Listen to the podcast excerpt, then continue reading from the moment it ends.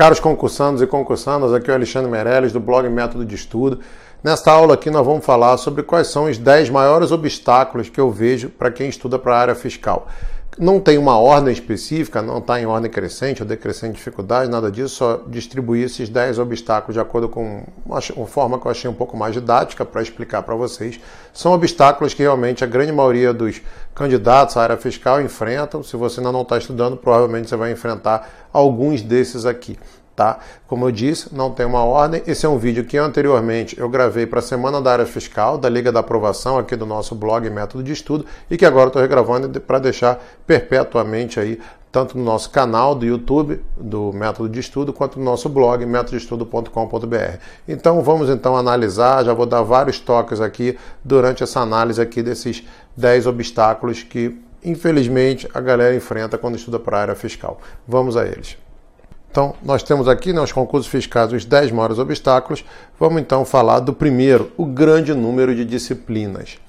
Quando a gente estuda para a área fiscal, colega, não é assim, às vezes tem alguns concursos fora da área fiscal que tem quatro, seis, oito disciplinas, tribunais ou concursos menores, assim.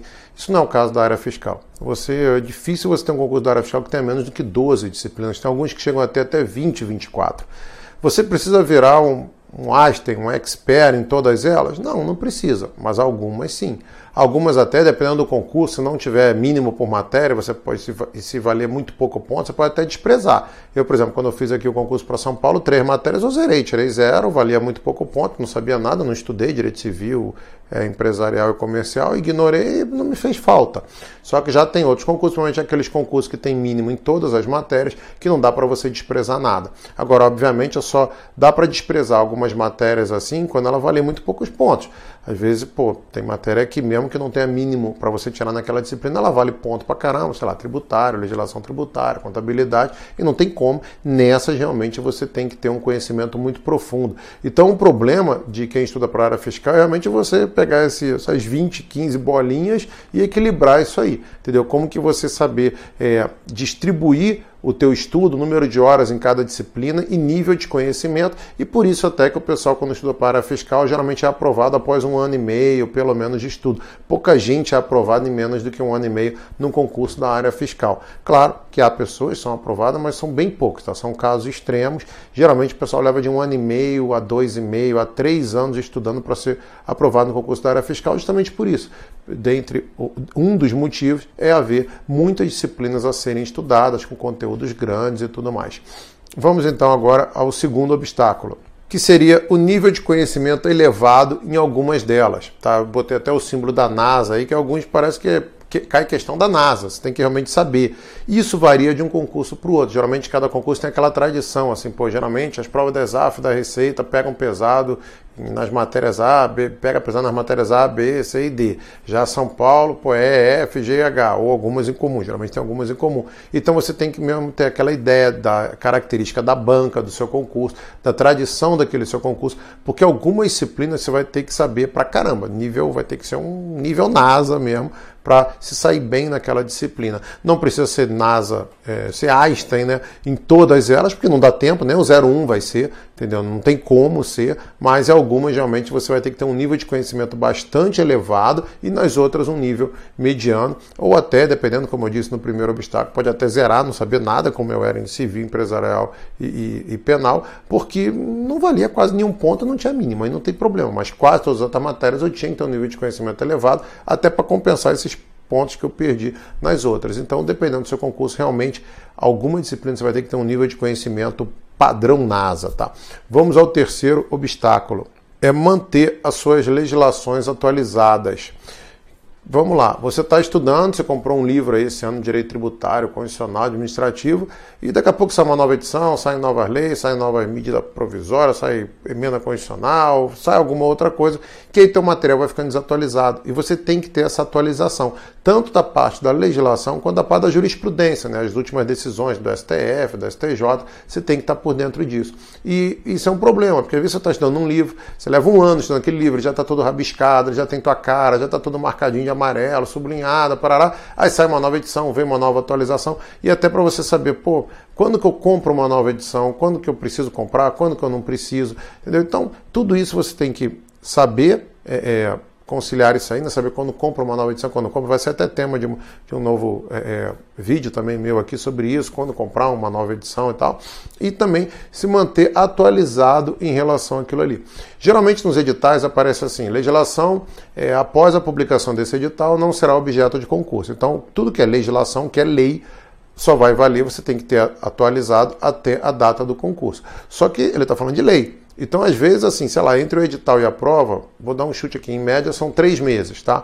Nos dois primeiros meses, se sair alguma nova decisão de STF, STJ, alguma outra coisa, ou de repente prova de atualidade, prova de São Paulo, alguns outros concursos da área fiscal, cai matéria de atualidade. O nome já diz, é atualidade, não é velidade. Então pode cair até coisa entre o edital e a prova. Não a lei, mas jurisprudências, mais é, atualidades, algumas coisas assim podem surgir de novo.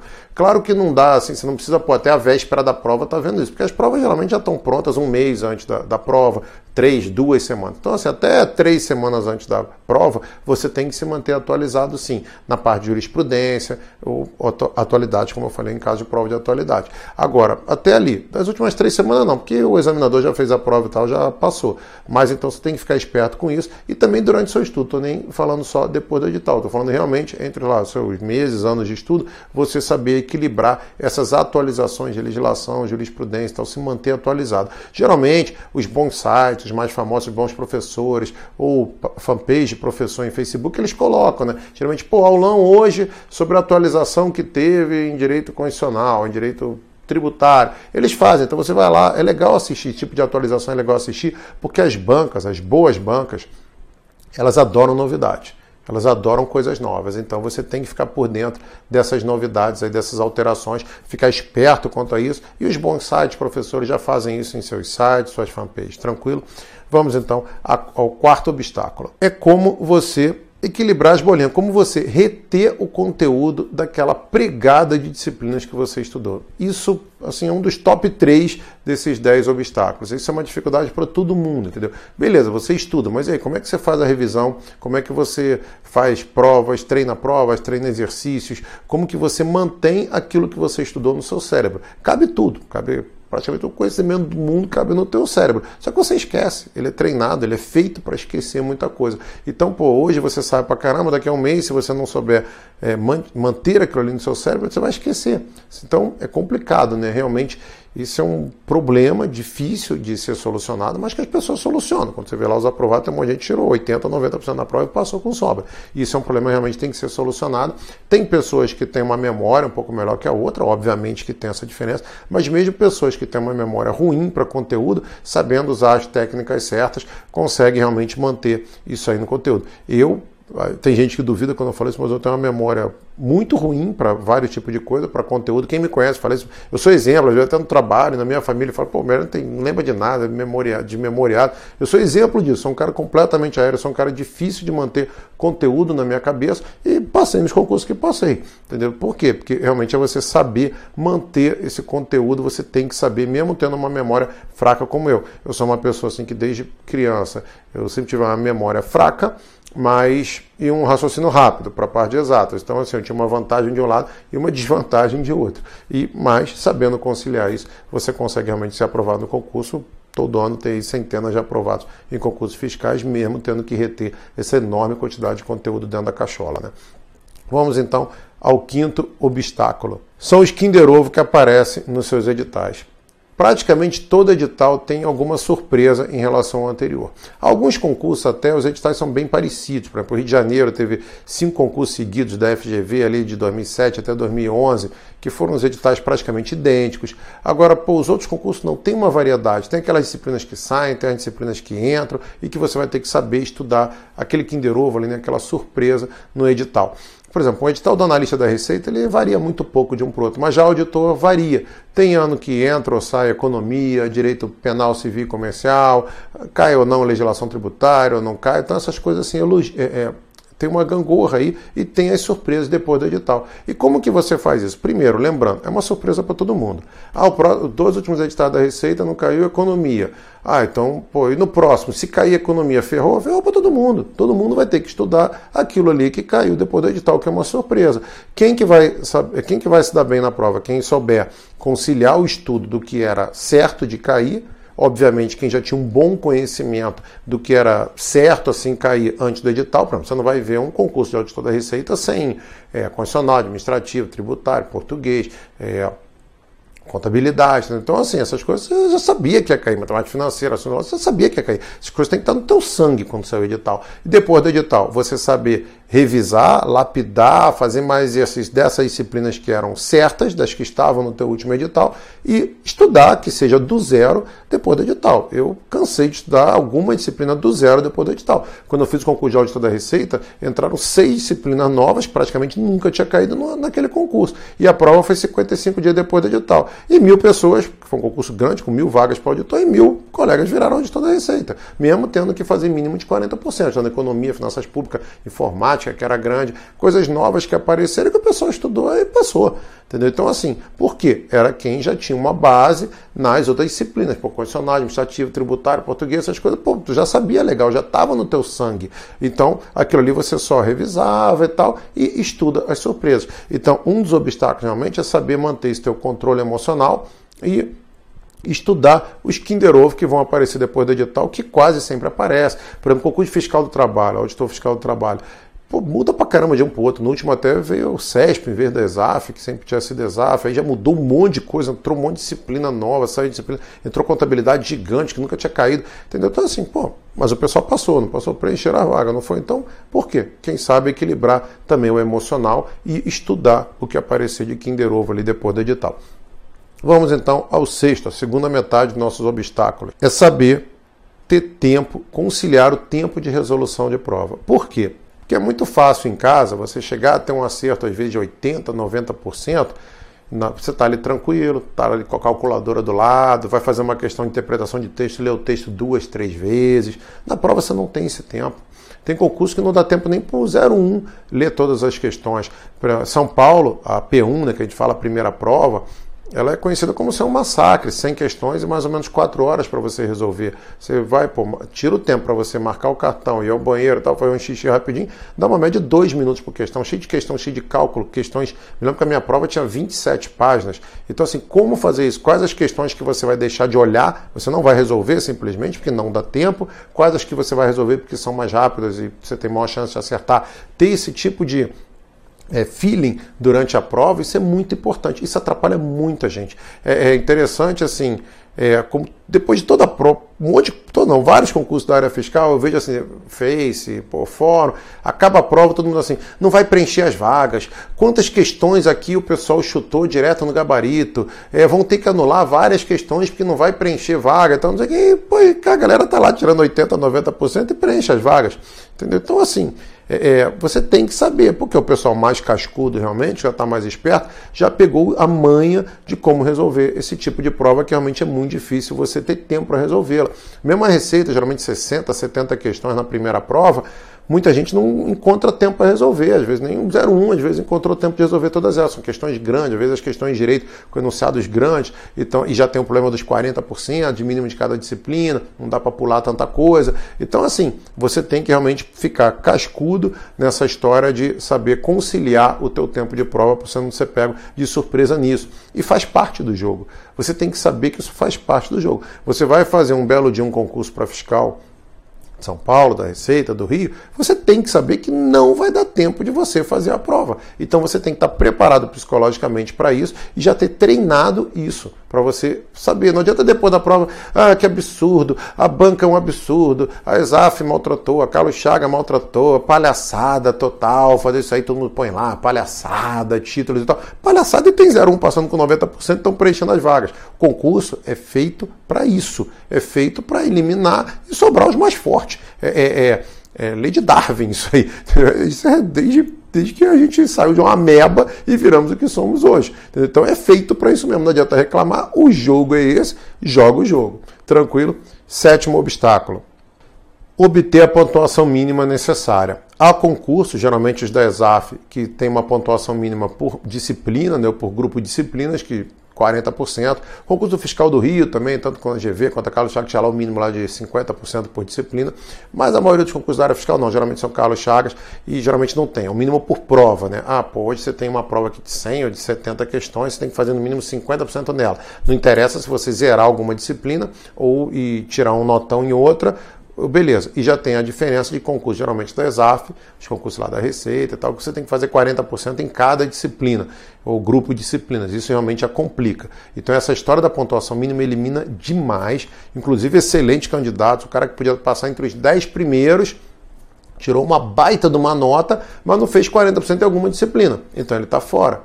É, o último concurso de auditor da Receita é, foi em 2014 não sei se de repente quando você estiver vendo esse vídeo já, tiver, já vai estar tendo outro. Quando eu estou gravando isso aqui, também abril de 2017, o último foi em 2014.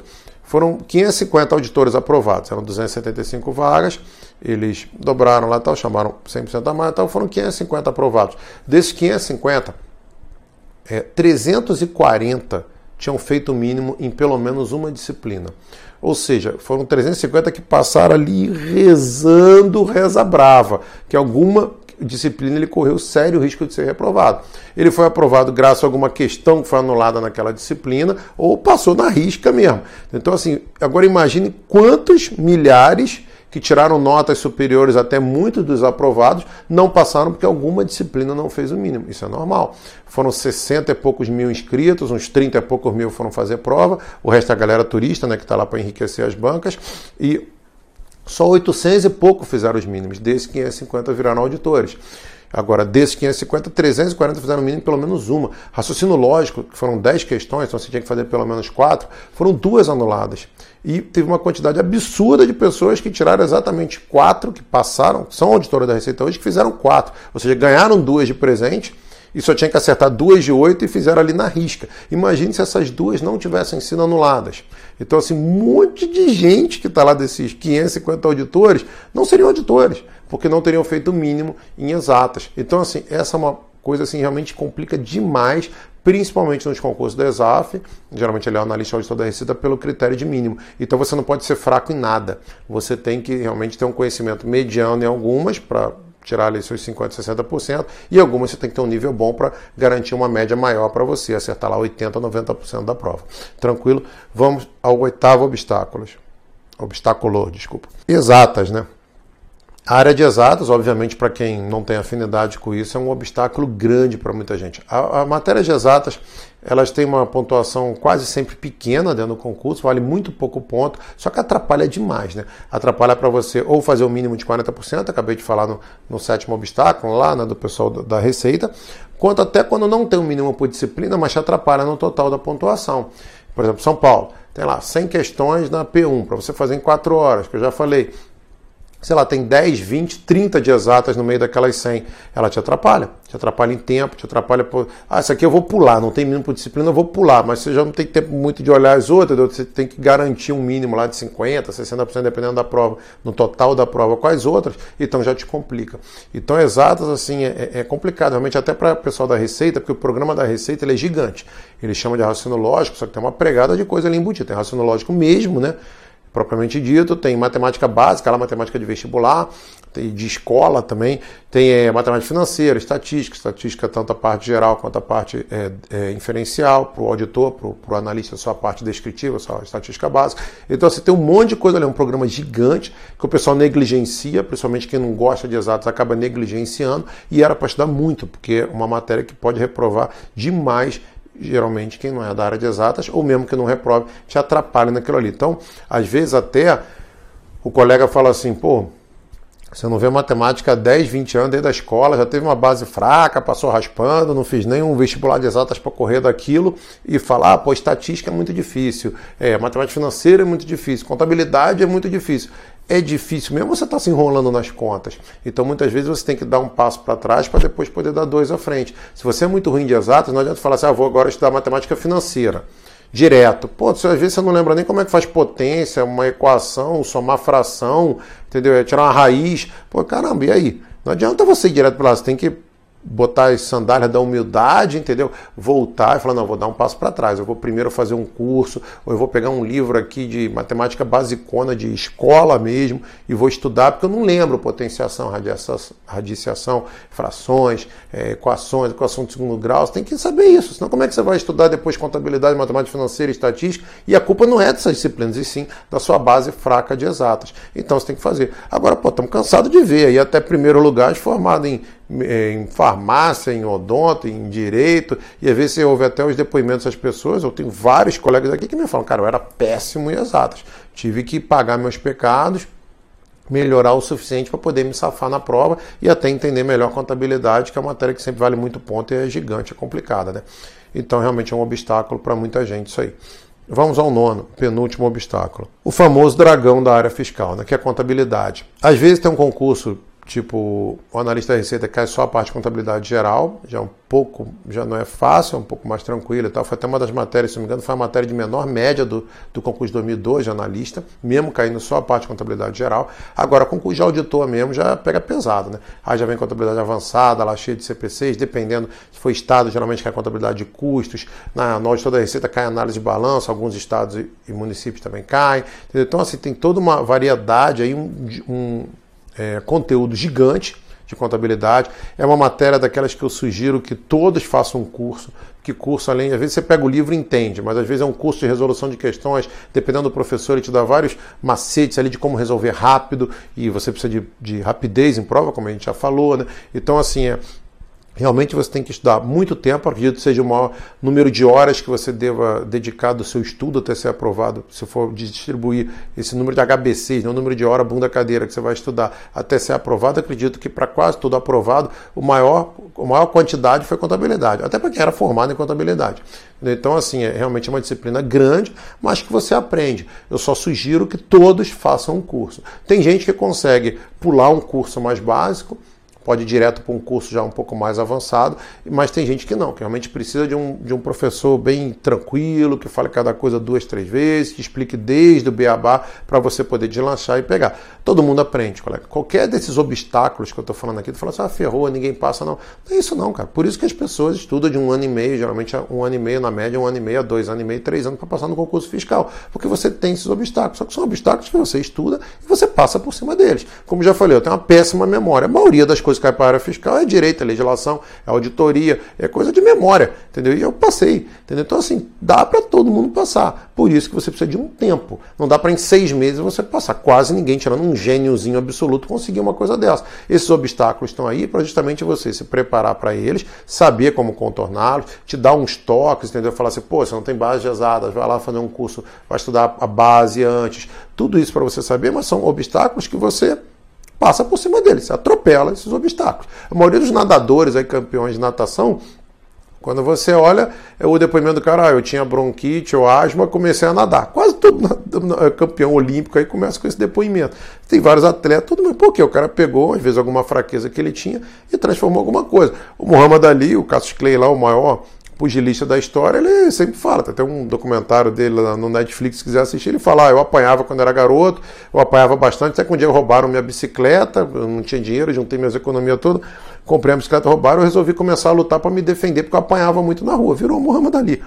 Então, assim, é, é, é, é normal na, uma, você ter na sua vida seus obstáculos, eles estão ali para justamente a gente atropelar. Tá? Só estou aqui mesmo para avisar, para você ficar esperto do que, que você vai enfrentar na sua caminhada, dar um estoque, se você passar por cima.